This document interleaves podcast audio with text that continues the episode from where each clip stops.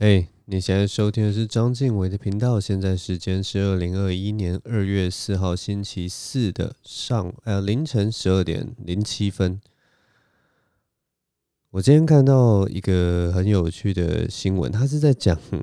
他是在讲那个刮刮乐的一个故事哦。那他的那个主旨就是在写说，他们现在有一个刮彩券行有一个新的刮刮乐，然后就是有人刮中了二奖。一百万元这样子，然后他那个故事写得非常的精彩，然后我就觉得，哇，如果这是真的，真的是，真的是这个写手很会写，你们知道吗？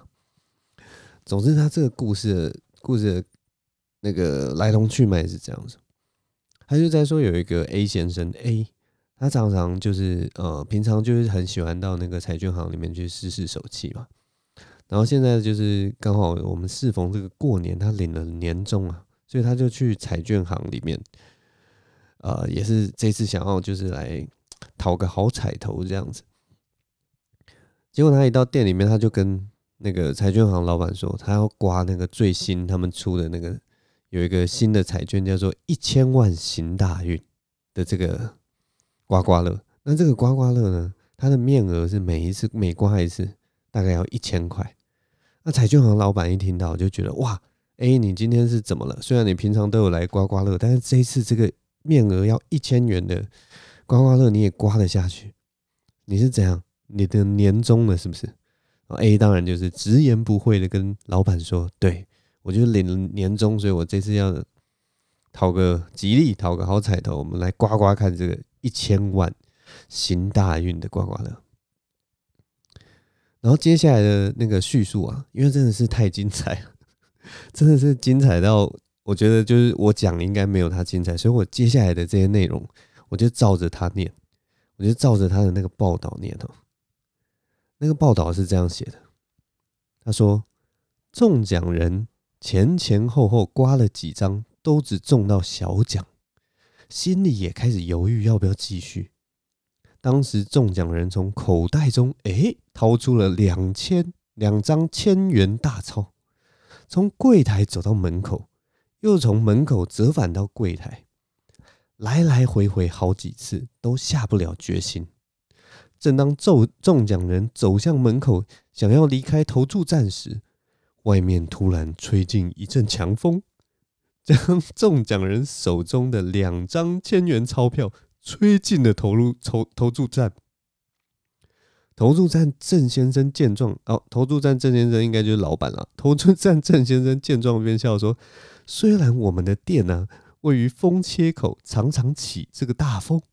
但这风吹来的时间颇为凑巧，说不定是在暗示你剩下这两张钞票，准备让你刮中大奖。”那我们这个 A 先生果然就听了这个彩券行老板郑郑老板的话，他就把这两千块拿去买彩券，结果果然就中了他们这个二奖一百万元。你们不觉得这个故事很精彩吗？就是有那个起承转合的感觉哦。我领了年终，然后来来来刮刮来买刮刮乐，然后我这次就是下重本，就是要刮很大的。很大的一个面额的一个新出的一个彩券，然后刮着刮着，前面几个刮来刮去，有就是有的中，有的没中，然后都是中小奖，就很没劲儿。然后结果这个时候呢，当你犹豫不决的时候，你这 拿着两千块正要走出店口，忽然一阵强风把你这两千块吹回店里。谁手上拿着两千块？一方面你手上拿两千块，然后怎么会乱走？乱走之外，然后你还要被那个强风一吹，然后还要吹回店里。然后买了这两张，最后两张奖券就中了那个一百万二奖。我觉得这故事真的是太精彩了。不管不管怎么说哈，反而呃，恭喜他们中奖了。有人常常说这个彩券行的故事啊，或者是说谁得奖都是虚构的。我跟你讲，有这种传闻真的不是真的，真 的有这种传闻真的不是不是。空穴来风，你们知道吗？看到这样的报道，而且他还特别强调，就是他是刮那个什么一千万行大运，你不觉得就是一一篇行销文吗？超级超级巧的。总之，我看到这个新闻就觉得哇，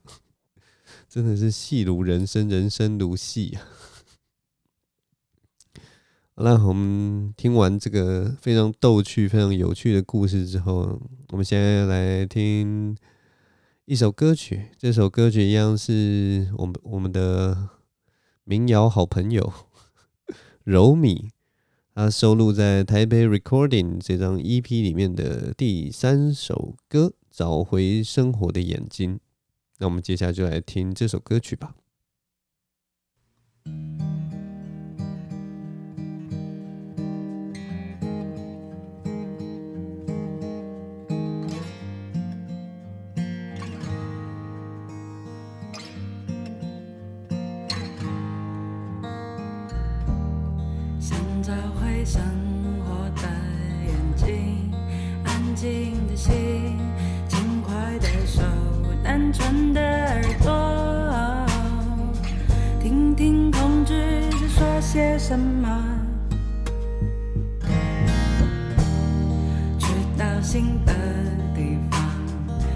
超市也觉得有趣，街道大楼，脚踏车轮胎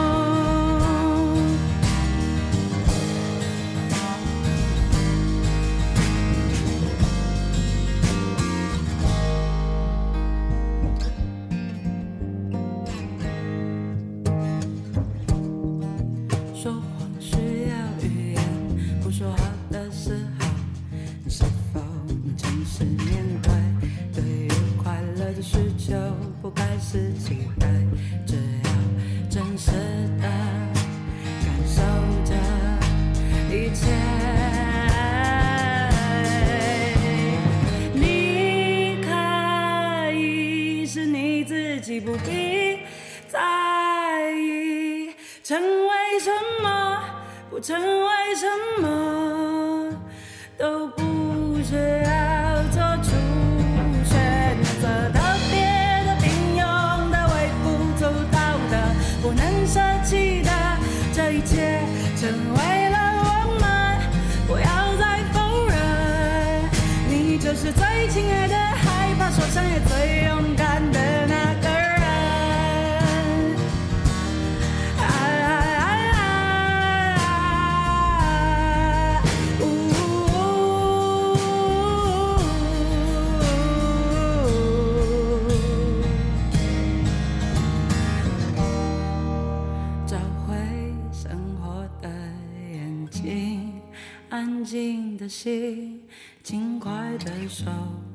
纯的耳朵，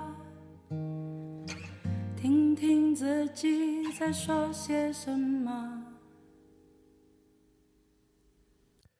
刚才听到的歌曲就是柔米收录在台北 Recording 这张 EP 里面的第三首歌《找回生活的眼睛》。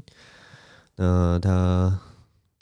因为是民谣啦，民谣的结构其实我也没有太过熟悉，但是它应该是类似副歌的部分，它就是讲讲着找回生活的眼睛，安静的心，轻快的手，单纯的耳朵。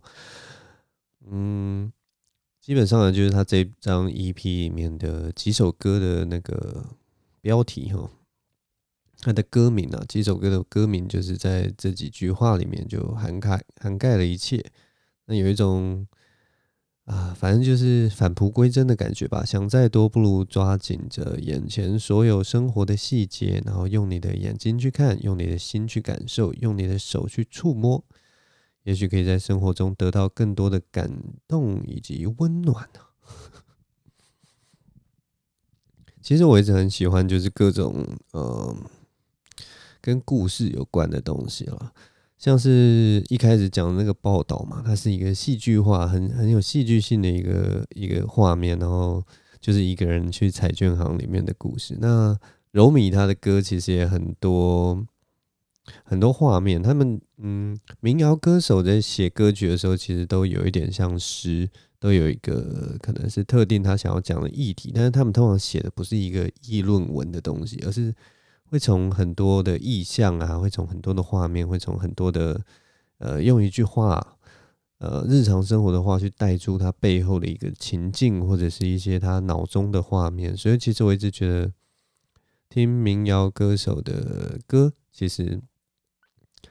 呃蛮有趣的，不是像其他歌曲他们所给的东西，可能比较是直白的啊，或者是说呃对话形式啊，或者是像 hip hop 就会很直接、很很很很很犀利的去讲述他想要讲述的东西，所以我觉得蛮特别的。这呃最近我另外有一个比较注意的。音乐作品就是那个巴奈，巴奈在去年的时候出了一个他的新专辑吧，叫做《爱什么爱不到》之类的，爱逗点不到这样子，大家可以去听听看。巴奈他那张作品就是呃，有点像是挥别他好几年前的第一张专辑，他第一张专辑就是呃拿着一把吉他嘛，唱出他自己的心情。然后这一次是找了制作人，所以他做了很多不一样的尝试，我觉得还蛮值得听的，大家都可以去听听看。故事这个东西从小到大就一直呃出现在我们那个生活里面了。我其实觉得，因为我我大学的时候有有有念一堂课叫做，我已经忘记那个课名叫什么，但是我们就是读那种传统的童话故事，你们知道吗？就是小时候大家耳熟能详，像什么格林童话，或者是什么安徒生童话，或者是呃之类的。那这些东西其实后来发现，就是在大学里面读的时候，这就会发现这个东西其实是 其实充满各种，诶、要说是政治不正确，就是政治不正确；要说血腥就血腥；要说暴力就暴力；要说色情也是色情，都跟我们小时候读的童话。的那个想象完全不一样，是都不是王子公主的故事了，你知道吗？就那些东西都后来经过，不管是迪士尼的美化，或者是我们其实呃台湾的很多童话故事，我们当初拿回的版本，基本上都是日本人所诠释的版本。这也是我很呃后来长大以后才知道，就是其实很多译本都是从日本那边过来的，所以我们小时候有一些呃对童话故事的想象就蛮不同的。那其实比较有名的几个呃几个作品，就是像那个大家都知道那个格林童话有很多什么异色格林童话或者什么，反正大家如果去网络上找就知道，格林童话以前可能是有很多血腥暴力的事情，然后后来是才转化成我们后来小时候看到的那些版本。那还有另一个比较著名的就是那个《鹅妈妈故事集》哈，《鹅妈妈故事集》是一个是一个法国呃应该是。十七世纪那个时候的一本书啦，那它里面其实就包含着我们其实很多耳熟能详的一些童话故事，像是睡美人啊、小红帽啊、穿靴子的猫啊，或者是灰姑娘等等，基本上都是从这个《鹅妈妈故事集》来的。它的法文是什么？Le Conte de ma mère loi，啊，就《鹅妈妈故事集》这样子。然后它它它其实。里面这一本《鹅妈妈故事集》在在出版的时候，它原本它的这些故事，你们知道它的目的是什么吗？它的目的其实是给那个在十七世纪嘛，他那个时候是给给那个呃大家闺女看的，就是一些那个呃。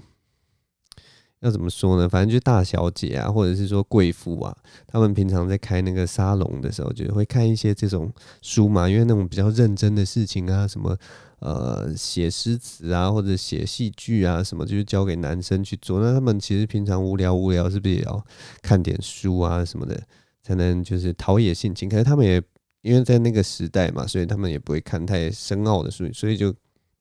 就创作出这些。有趣的一些故事，那这些故事其实里面都有，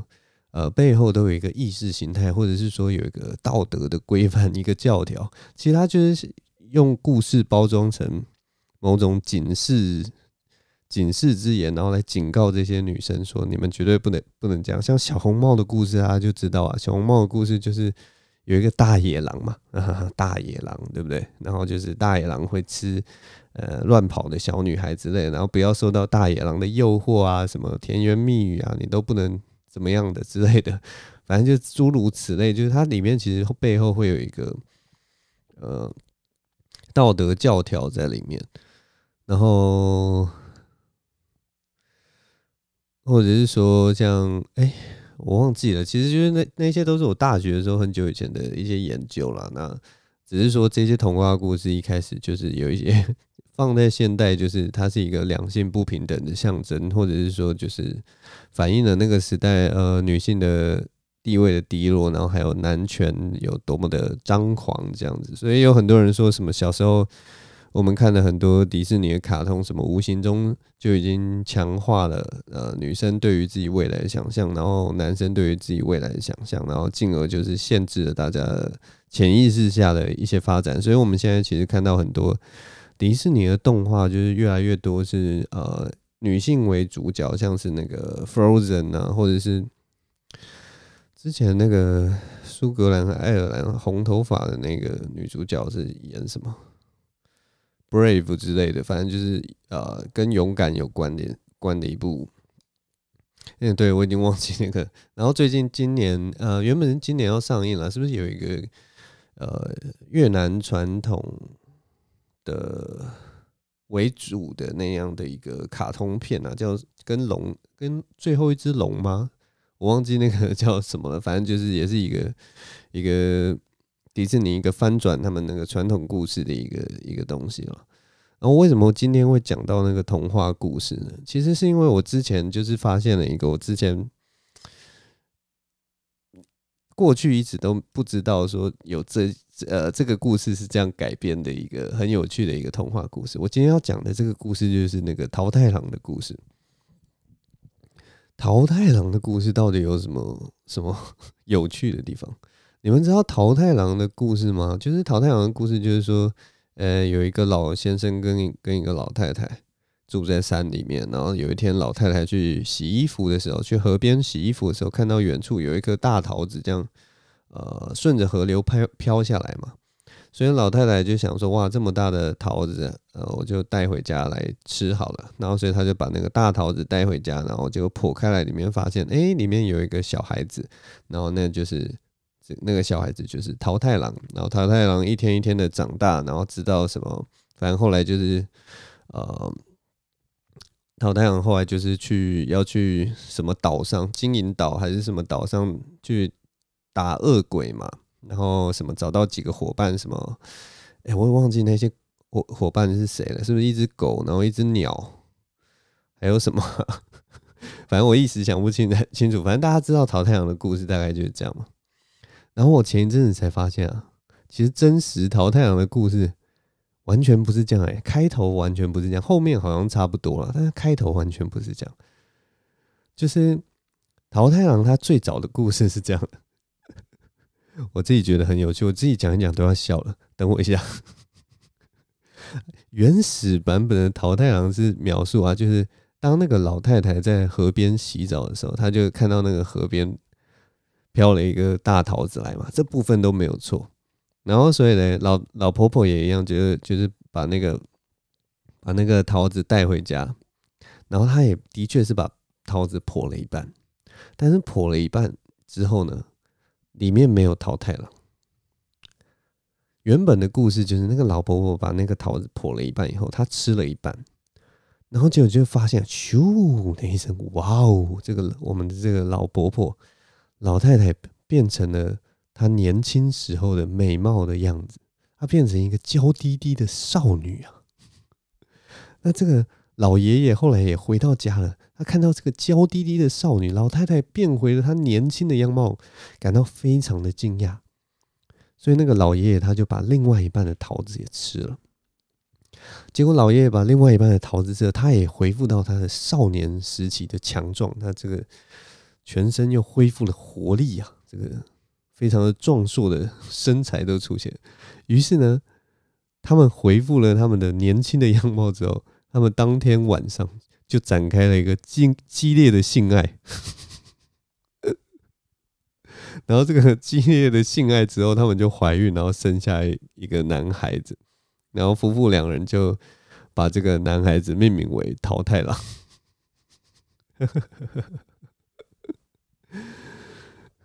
然后就是这个故事真的是太奇葩了，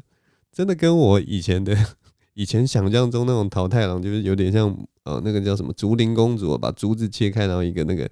那个完全不一样，你知道吗？变成是吃了返老还童的一个仙桃，然后两个人激烈做爱，生下桃太郎。那我们现在看到的这个版本，其实是在那个什么？我看一下哦，呃。是在那个明治二十年的时候，那个时候日本政府想要把这个故事变成那个小学的语文教材啦。然后后来就发现，哇，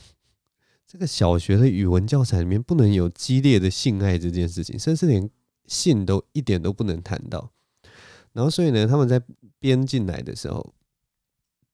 就觉得因为小学生都还没有受过性教育，所以他们就把桃太郎的这个出生。做了一个修正哦，所以流传到现在，就是桃太郎这个原本的故事都已经大家都已经忘记。我们现在只知道，就是那个 老婆婆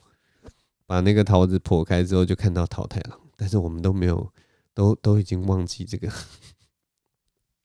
最原本的故事到底是长什么样子。这么奇葩的故事，我真的真的当初。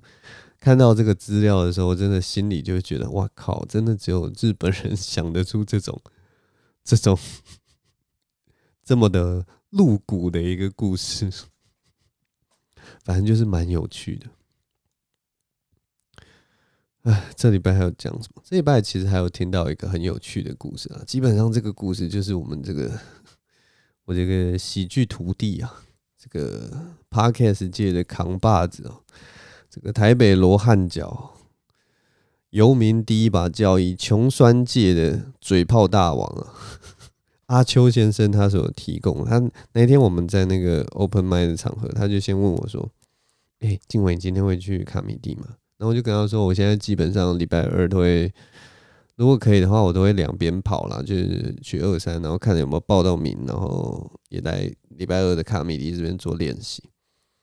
然后他就说好，那我就去那个卡米蒂找你。所以我们那一天就是因为我我们最近没什么在见面了，所以我就问他说要不要要不要聊个天什么的。所以我们就到后面的一个暗巷里面了，然后就走来着，因为比较安静啊。我们两个就是怕吵的人，所以我们就躲在那个暗巷里面聊天。聊着聊着，他就说：“哎，静伟，你要不要做一个免费的内容？我有个免费的内容给你。我跟你讲了。”他每次都这样讲，说说这个免费的内容送你，可是我心里都是想说，你要讲你就讲，你不要在那边 好像施舍给我一样。你是很好笑没错，但是我觉得这种施舍真的是不可取啊。但总之就是他，他就跟我讲了一个他最近发生的一个糗事，而且这个糗事热腾腾的糗事，他根本就当下就是因为这件事情真的是太蠢了，所以他在那个黑暗的暗巷里面，就是想跟我分享，他想要。他想要把他那个内心的那个重担啊，对我这个完全的怎么讲呢？把这个重担全部讲到我讲讲到让我听到，让他宣泄出来，才可以把他那个心中那种我也不知道觉得自己很蠢的那种感觉给消除掉。那我们现在就来听听看，他到底这次发生了什么样的故事？因为我在家很无聊嘛，所以我开始整理我家的房，就是我的房间。那我房间大概我搬出去到现在都没有整理，从小住在那边，从十十二岁住在那边，然后住到二十七岁，十五年没怎么整理。然后后来发现我好几桶零钱，嗯，我小时候是一个小富豪，你知道吗？我超会收集零钱，我超多桶赚爆了。我不知道为什么他妈现在那么穷，我小时候超会，而且一堆零钱的，我大概有两大桶满的。哦然后然后我就开始整理，然后我想说干这个钱怎么办？那是好几千吧。呃，我后来算一算，大概三千块。我干，全都是十块、五块、一块、三千块，三千多块啊！然后我刚刚去存，我把十块、五块、一块都分开，因为我妈跟我说你要存，你要分开。然后我就 我也不知道是真的还是假的，我就开始分。然后后来我分了三大包，嗯、我十块已经全部存完，因为十块最好存嘛。嗯，十块我存了两千五百块。我靠！然后我刚刚去存一块，我还大包一块。我刚刚我那一块应该预预估五六百块啊。嗯。然后我刚刚存到内湖新湖分行的国泰世华的那个零钱机，因为你要专门找零钱机卡住，他卡住他不让我存，然后我我还半包在那里，我说干你老师，他卡住不让我，他只能。就是他机器没坏，然后他说可以收纸钞，但不收零钱。我说，干是被我弄的，是不是？所以我现在还有半包零钱。我想要，我想要存，所以零钱会满就对了。不是，他好像那个口，因为我一直倒啊，嗯，然后他口会塞啊，塞住，然后我就一直拨，一直拨，然后就弄很。其实存一块超难弄的，因为一块超会卡的，越小的，然后又钱又很少。我这边弄，我跟你讲，我那时候存了大概两百，我就我应该一次只能存一百枚，嗯，所以我刚刚存了两次，两轮，两轮，然后我就弄了大概十。十五分钟吧，超久。那我那一个小时弄完，我大概可以赚，我可以存个四五百块。你为什么不临柜存？临柜他们也要算吧，不是吗？不是、啊，可是临柜的机器比较专业啊。是吗？我不知道。对他们就是直接倒进去，啪啪啪啪就这样。认真的、啊，认真的、啊。我以为我我想说临柜人家会有 Q 嘎。我想说，赶紧的 Q 嘎，整个请安呢，然后打一堆零钱，整把一块，妈谁没事会分一块，分的好好的。还是我再把我那一块、十块、五块全部混在一起。这就是阿秋这次跟我分享的一个存钱的蠢事。其实这种就是存钱，然后用那个存硬币，其实我我也常常做这种事情。不过，反正这就是一个我呃我的一个习惯了，就是我其实自己也有一个铺满。那因为我觉得这个铺满，如果你都存那种嗯十块、五块或一块，就很容易遇到像阿秋这样的情况。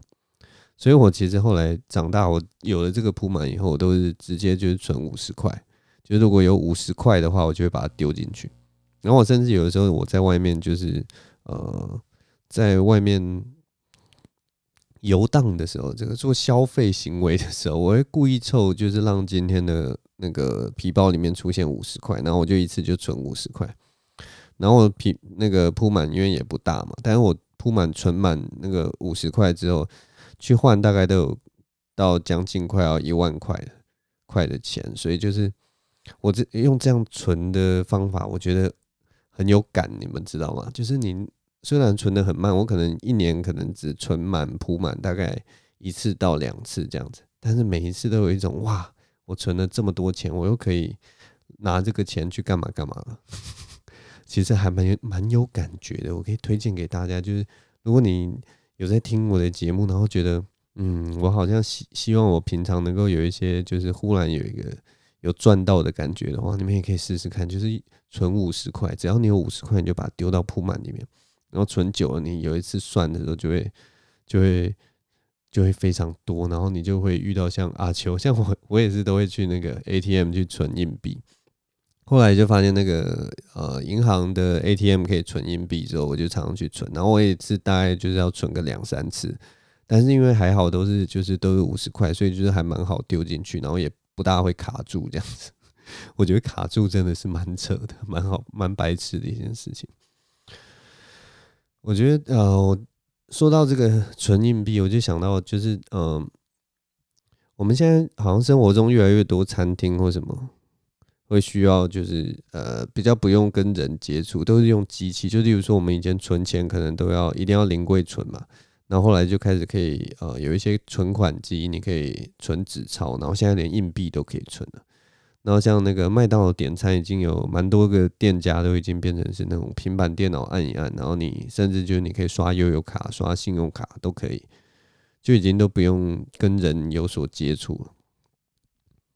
那我觉得就是，呃，像我从我朋友那边常常听到，就是跟那个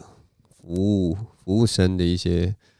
冲突或什么的，反正就 就还蛮有趣的。就是人与人之间，我也不知道哎、就是其实我们还是很习惯，就是这样。例如说在高铁买票，呃，大家都大部分的人都已经用机器了嘛，但是你每次都会看到那个窗口还是会排雷很多人。当然不是不是每个人都是。有特殊的需求，或者是说特殊的安排，所以要去找人，而是有些人就是他不习惯，或者是可能就懒得去跟机器交涉，去学习一个新的东西这样子，所以他们都还是习惯人对人这样子买票了。那我觉得也是还不错，这个东西没有什么不好，但只是觉得就是说人跟人之间的那个，人跟人之间好像好像那个该怎么讲啊？这件事情到我我到现在都还不知道是好是坏了，因为有很多人是觉得说，哎呀，那个那个是一个机械化的过程嘛。对我来说，我其实越快越好，或者是说越方便越好。我不用跟人接触，它就可以减少摩擦，而且我也不知道我每次接触的是什么。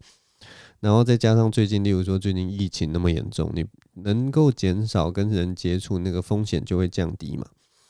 所以基本上是一个好事。可是另一方面，想说就是如果说，如果说有一个。呃，我也不知道，比较帅的服务生或比较漂亮的服务生，那也不是就是减减少了这个机会去接触到他们嘛，或者说工作就减少，你可能这辈子就不会遇到这样的人。但当然，我听到的一些就是，嗯，跟人接触大部分都是不好的，因为毕竟只有不好的事情大家会记在心里面。我记记得一个最最有趣的一个故事，是我朋友他在印度发生的一个故事。他那个时候是去印度工作。然后他就说他呃，他去印度工作，然后他那一天就是身体非常疲惫哦，好像有点小感冒这样子，所以他就嗯去餐厅吃饭的时候，他就跟服务生说他需要一杯 hot water，一杯热水，然后服务生就点点头离开了。然后过了几分钟之后，服务生就拿了一杯水来，然后放到他的桌上。然后我同学就这样一摸，伸手把那杯水拿起来的时候，他就发现这根本不是他想象中的 hot water。这个水基本上就是一杯常温水，它完全都没有这个 hot 元素的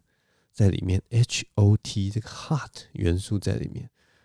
这个这个水的温度，如果你把那个你把蛋白打进去，都不会凝结，因为它就是一个室温。这个这个水温，如果你把那个杯原子丢进去，它一定在里面很开心的游泳泡澡，完全是一个很舒服、很适合 拿来洗手的一个温度。所以他就把那个那个印度的服务生叫过来，然后就跟他说：“This is this is not hot water，这不是热水，麻烦你帮我换另一杯热水过来。”结果你们知道那个印度人回答什么吗？那印度人就这样笑笑的跟他说：“This is hot water, sir。”他就坚持说：“这是热水啊。”然后我同学就再重复一次：“这不是热水。”然后那个印度人还是一样笑笑的回答他说：“这是热水嘛？”结果你知道吗？我的朋友啊，我的朋友那个理智线这个时候就断了。他那天就是已经感冒了，身体非常的不舒服，然后再加上呢，他这人就是急掰。没有什么好说，他这人就是鸡掰，所以呢，他就跟着跟那个服务生说：“你知道 hot 怎么拼吗？” 超凶的，超级凶！我那个同学真的是很有种，他一个人在在一个异地，就是靠着他这个 很鸡掰的一个个性，然后对那个服务生说：“你知道 hot 怎么拼吗？”后来那个服务生听说就是脸很臭的，把那杯水拿回拿回了厨房，然后过了一会他再拿过来，然后我同学就是再次他放到他桌上以后，我同学再次伸出手，然后他去碰那个杯子，哇，烫的跟岩浆一样，超级烫的，好哇的，可能就是有那种拿过来才九十几度 C 那种。超烫的，反正就蛮好笑的。我觉得这件事情真的很好笑，就是他跟印度人的一个交涉。好了，今天故事也说的差不多了。大家这周过得怎么样？其实这周的天气我一直觉得很好。我这周，哦，我这周周一的时候，因为就是有下个礼拜就要去那个，诶，是下个礼拜嘛？反正就我过年的时候就要就要去嘉明湖嘛，所以就这周我还是一样有去爬那个七星山，然后很好玩的，就是说我我爬七星山应该已经有四次了吧，包括我遇到牛那一次啊，然后还有上一周啊，然后还有以前就是有爬去爬过，这是我这是我，然后这一次啊，就是这周礼拜一的时候，这是我第一次去七星山，然后万里无云的一次，你知道吗？因为我之前去爬都是白墙啊，就是都是都是云雾缭绕，然后根本什么鸟都看不到。然后我这次爬七星山的时候，就是四周什么都看得到，我们还看得到，就可以直接看到金山，然后看到那个。竹子山，然后往台北市看也可以看到一零一啊，看到星光三月啊。虽然雾雾的，然后那个可以看到那个观音山这样子，我就忽然觉得哇，这个七星山的景色真的是好美啊！而且一整路你都可以看着那个主峰就在你的前方，然后慢慢慢慢这样爬到山顶，其实那个成就感也蛮好的。但是我之前全都没看过，之前就是一片白雾，然后我就在那个雾中穿梭。第一次看到七星山，就是整个的样貌，其实还蛮开心的。好了，嗯、其实时间也差不多了，接下来就是我们的农历新年了。那在这边先，哎、其实我下一周还有机会再祝大家新年快乐，好像不用先讲，对不对？我来看一下。七天就是二月十一号，哦，十一号就是除夕了嘛。哎呦，所以我那天录音可以刚好祝大家这个新年快乐。我这一集就不要祝大家新年快乐，等下一周再祝了。这样也代表说我下一周可能不会放假。其实除夕夜应该要放假一下，对不对？你们不觉得我除夕夜应该放假？而且我十二号就要坐车下台东了，那一天好像要早起。啊，总之再看看啦，应该是不会不会放鸟大家，但是可能会会预录啦。总之，关于新年的恭喜那一天再跟大家说呢，大家好好把握最近这几天吧。我们再过几天就要进入我们的新年假期了，相信大家都已经这个叫什么“磨刀霍霍向猪羊”啊，都非常期待这个假期的来临啊，不管是。这个要面对这个靠北的家族洗礼，这个亲戚朋友的质问呐、啊，或者是说，或者是说，其实你就是把它当做一个假期，然后你会享受一段非常开心的生活，喘口生活，喘口气，那也都好。呃，希望大家都能快快乐乐的。那如果你要接受那个亲戚的质问的话，赶快去网络上找一些那个解决办法。把那个解决办法的台词背起来，然后想办法运用在你的生活之中，为生活带来快乐。如果大家有什么就是新年的故事想要分享的话，也可以欢迎到我的那个 YouTube 底下去留言。呃，我们看看这个新年的假期对你来说到底是。一个快乐的一个日子，还是 充满压力的一段时间。我好像认识有几个人是觉得过年是非常烦躁的。他觉得我现在的生活就是过得平平顺顺，工作也很棒，但是我非常害怕面对家人、面对家族，或者是说，过年可能就要返乡过年，然后其实并没有放松到的感觉。他可能喜可能喜欢这个台北冷冰冰的都市生活，他没有办法回回到那个热情。如火，那个社群紧密的那个中南部的老家这样子，或者东部的老家那种，呃，空气清新、一望无际的那种平原的紧致的生活里面，他很不习惯。他就是喜欢在都市的丛林里面吸着废气，看着那个一栋栋水泥的建筑物，然后被那个。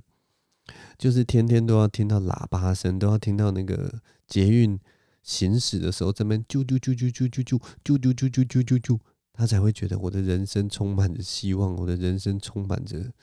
充满着，应该不是希望，我的人生充满着绝望，然后他觉得那份绝望令人怀念，大概是这种感觉了。我也不知道，反正过年，其实我觉得，呃，永远都是要换个角度想了，反正就是想办法在这个。呃，这个所有都不快乐的情况之下，寻找自己属于自己的小确幸或者小快乐了，倒也不是小确幸，想办法去找到，找到，找到快乐，找到快乐就好。我们也不用要求多什么人生的狗屁意义什么那些啊，人生就是没有意义的事情啊，所以就是过得开心，做自己想要做的事，呃，把责任做完，然后每一个事情都知道自己在做什么，这样就好了。总之大概也是岁末元岁末，哎，这也算是岁末嘛？对啊，岁末之际啊。只要过完这个第二个新年呢、啊，大家就很开心啊。对，之前有一个人就是在底下回回应说什么，呃，很开心，就是身为华人，应该是华人吧，或身为台湾人，就是呃，我们能够过两个新年这件事情，就是我们可以偷偷过一个西洋的新年，然后再过一个呃农历新年，然后两个新年的感觉非常不一样，一个是那个一零一会爆炸，然后一个是街上会放鞭炮啊什么的。